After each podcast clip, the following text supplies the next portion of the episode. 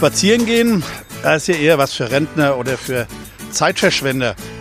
Könnte man meinen, ist aber falsch. Spazieren gehen liegt gerade jetzt im Trend, nicht nur im Grünen, sondern gerade in der Stadt. Wer Mainz wirklich kennenlernen will, der nimmt sich Zeit, erkundet Straßen, Gassen und Plätze zu Fuß. Neugier ist dabei nicht schlecht und Fragen gibt es ja schließlich auch mehr als genug. Die beantwortet die AZ-Serie Stadtspaziergang jede Woche.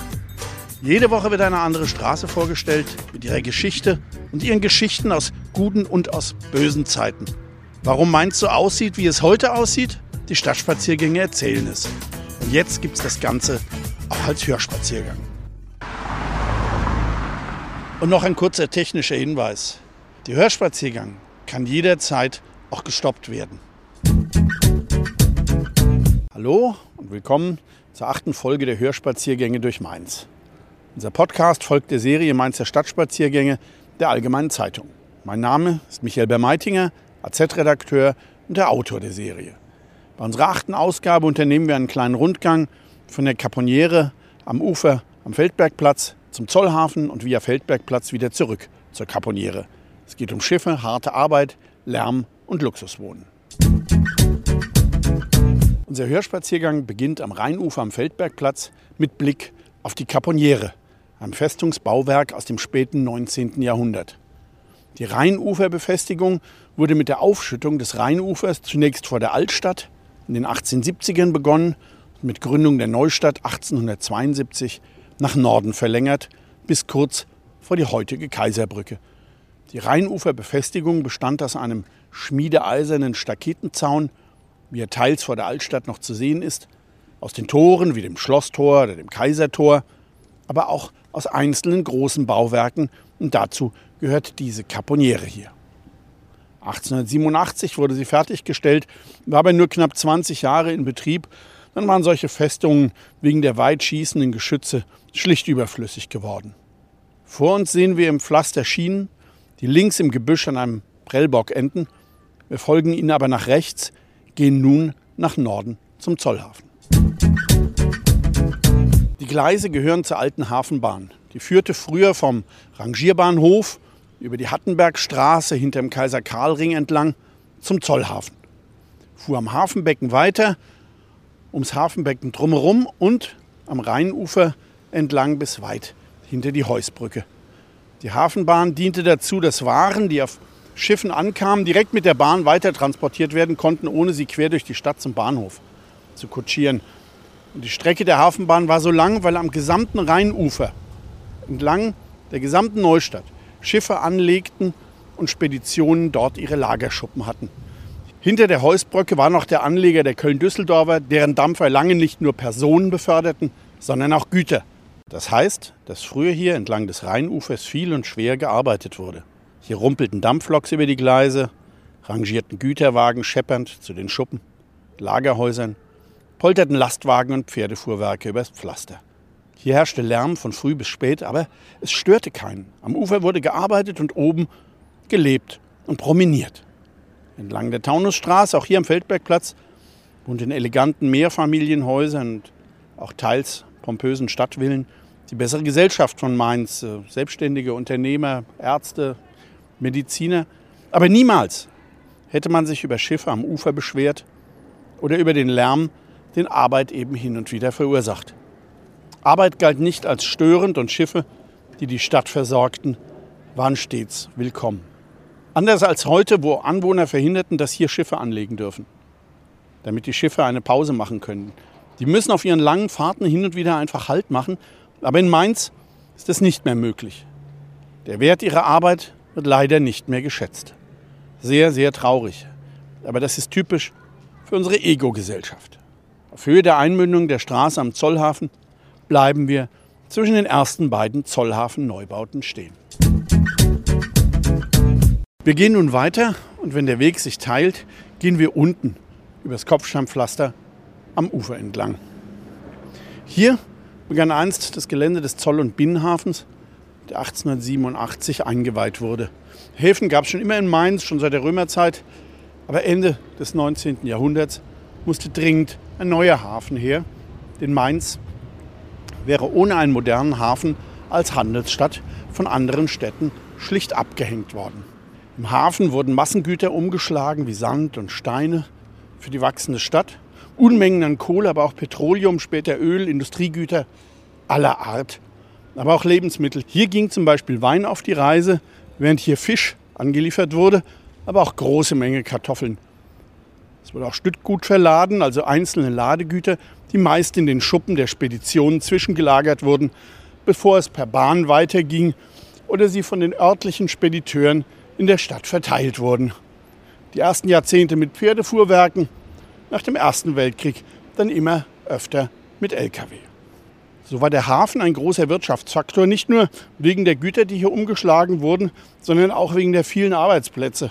Auch wenn es von Anfang an Krähen und Aufzüge gab und ab den 1920ern noch vier große elektrische Portalkräne hinzukamen, war Hafenarbeit immer Schwerstarbeit. Die Säcke, Kisten und Fässer, die die Kräne in die Höhe hieften, mussten ja im Bauch der Schiffe erst zu den Ladeluken geschleppt werden. Und auch im Lagerhaus, in den Schuppen, wurden Gebinde aller Art mit Muskelkraft gewuchtet. Aber der Hafen brachte Menschen in Lohn und Brot, wenn auch beides karg war. Links vor uns taucht nun das sogenannte alte Weinlager auf, das letzte der historischen Hafengebäude. Alle anderen haben den Krieg oder die 70er Jahre nicht überstanden. So wie sich der Hafenbetrieb ohne die vielen Massengüter und mit dem Aufkommen der Container gewandelt hat. Während wir weiter schlendern, geht unser Blick rüber zum alten Weinlager, einem der großen Lagerhäuser, wenn auch beileibe nicht dem größten, dem ältesten. Es wurde erst 1910 gebaut und der Name ist ein bisschen irreführend. Nur ein Teil diente als Lagerstätte für das edle Getränk. In den anderen Stockwerken war zum Beispiel viele Jahre die Zigarettenfabrik Makedon untergebracht, die auf dem Weinlager einen Dachreiter mit ihrem Schriftzug installierte. Wir sind auf der Südmole, gehen unten am Ufer auf altem Kopfsteinpflaster entlang, das so wunderbar zu dem historischen Hafengelände passt. Links sehen wir jetzt gleich vor uns die hohen Steinstufen, um die es vor zwei Jahren eine unglaubliche Aufregung gab. Weil hier zwischen der oben liegenden Straße und hier unten der tief liegenden Rampe nicht gleich 20 Meter hohe Bäume, Naturbeete und Blumenwiesen angelegt wurden, sondern eben Steinstufen mit Gras, ging es fast schon hysterisch zur Sache. Aber so grell der Aufschrei über Beton und Steinwüste und der Südmole des Grauens war, so schnell war die Hysterie auch wieder vorbei. Und es sitzt sich auf den Rasenstufen im Übrigen auch ganz schön. Richtig gut wird sicher, wenn eines Tages die Bäume größer sind und vorne an der Spitze der Südmole auch Veranstaltungen stattfinden. Man muss den Zollhafen ja nicht wirklich mögen. Diese Ansammlung unterschiedlichster und auch höchst individueller und ganz und gar nicht aufeinander abgestimmten Baustile. Der Fairness halber muss man aber zugestehen, dass man wohl erst in 10 oder 15 Jahren sein endgültiges Urteil wird treffen können. Dann, wenn alle Gebäude stehen, wenn die grüne Nordmole fertig ist, wenn der Zollhafen keine Baustelle mehr darstellt. Die Häuser links von uns in ihrer leicht elliptischen Form waren auch nicht ganz unumstritten mit ihrer verwaschenen, fleckigen Fassade, die ein bisschen nach abgenutzter Industriearchitektur ausschauen sollen. Aber jetzt schon ein paar Jahre nachdem sie fertiggestellt wurden, ist das Grün zwischen den Häusern doch schon außerordentlich. Man muss sagen, dass diese Gebäude hier dem Zollhafen einen ganz besonderen Akzent verleihen. Wie gesagt, man muss es nicht zwingend mögen, aber es ist doch durchaus von Interesse, sich damit zu beschäftigen. Wir kommen jetzt langsam zur Spitze der Südmole und sehen links vor uns etwas erhoben ein Kunstwerk, das ist der Stundenschläger von Arp, stand über Jahrzehnte vom Mainzer Rathaus, war dann Leihgabe im Arp-Museum und ist nach Mainz zurückgekehrt und hat jetzt hier vielleicht seinen endgültigen Platz gefunden. Vor uns sehen wir nun auch die Klappbrücke über die Hafenzufahrt. Mit ihr wurde vor zwei Jahren eine Jahrzehnte währende Lücke endlich geschlossen. Seit der Eröffnung 1887 gab es hier eine Drehbrücke, die aber Ende der 30er wegen Baufälligkeit abgetragen und nach dem Krieg auch nicht mehr aufgebaut wurde. Mit der Umwidmung des Zollhafens Und der Nutzung des gesamten Rheinufers musste aber die Lücke geschlossen werden. Und da es im Hafenbecken eine Marina auch für hochmastige Yachten gibt, musste wieder ein Öffnungsmechanismus her, diesmal aber zum Hochklappen. Wir gehen jetzt auf die Klappbrücke und bleiben dort in der Mitte stehen. Äh, naja, wenn sie nicht gerade hochgeklappt ist, das versteht sich. Hier von der Klappbrücke aus hat man einen schönen Blick über das gesamte Areal, auch rüber auf die Nordmole, zu der wir allerdings heute nicht rübergehen.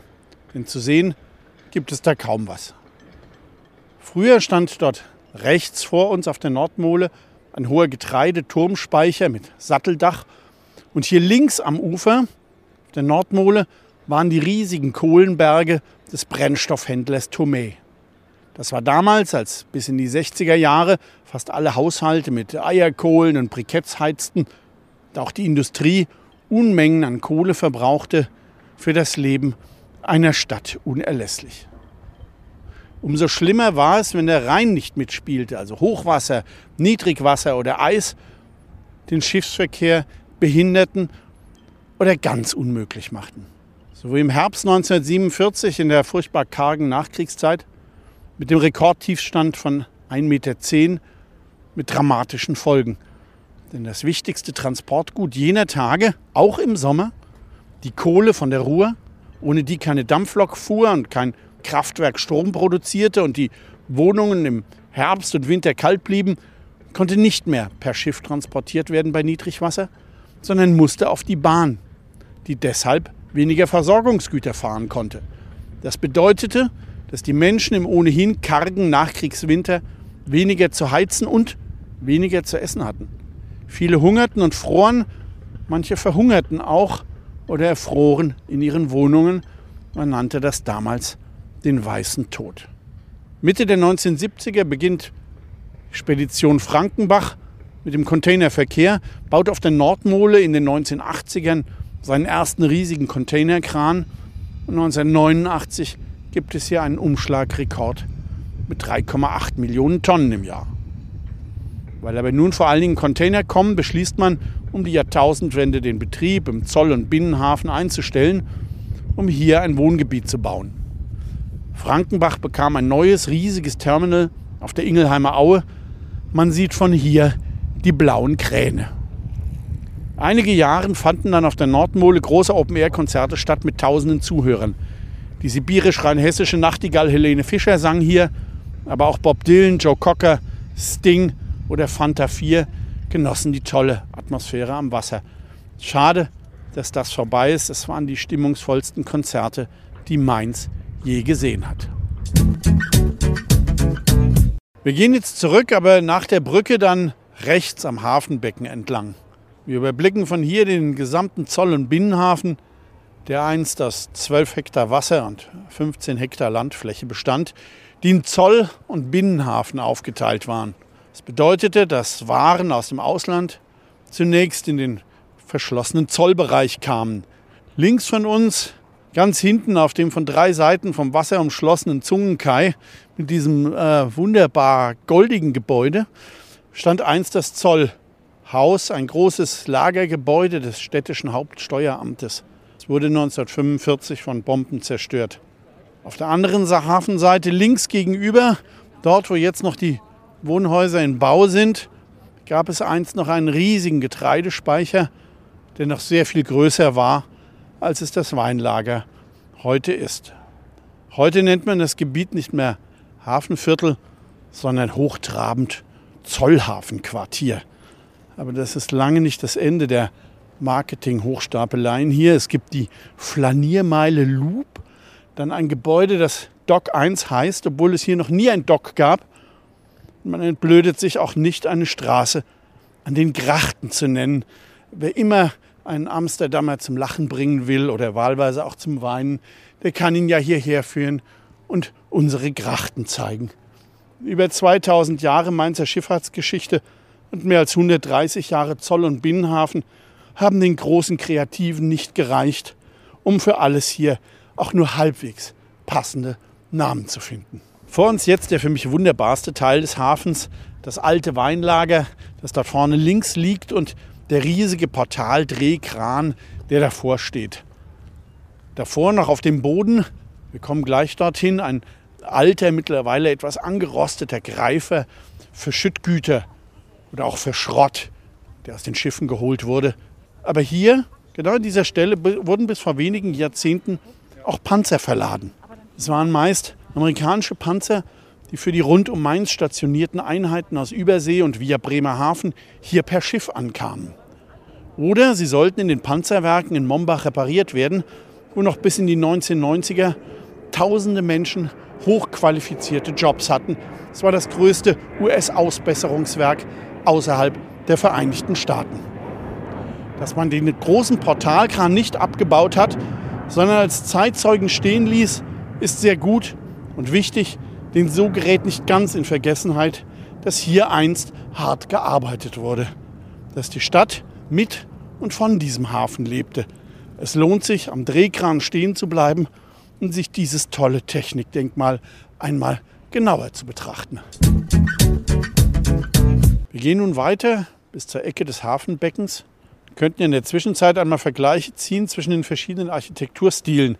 Hier neben uns die Industriearchitektur aus der Zeit vor dem Ersten Weltkrieg mit ihrer feinen Gliederung aus gelben und roten Ziegeln oder um uns herum die Formensprache unserer Zeit, wobei man sich natürlich ernsthaft fragen muss, welche dieser verschiedenen Formen denn nun unserer Zeit tatsächlich entspricht. Sind es die dunklen Ellipsen oben an der Spitze der Südmole? Ist es hier links der weiße Kubus, der kaum Wandfläche, dafür aber unzählige Fenster besitzt? Oder ist es dieses goldische, goldschimmernde Gebäude rechts auf dem Zungenkai?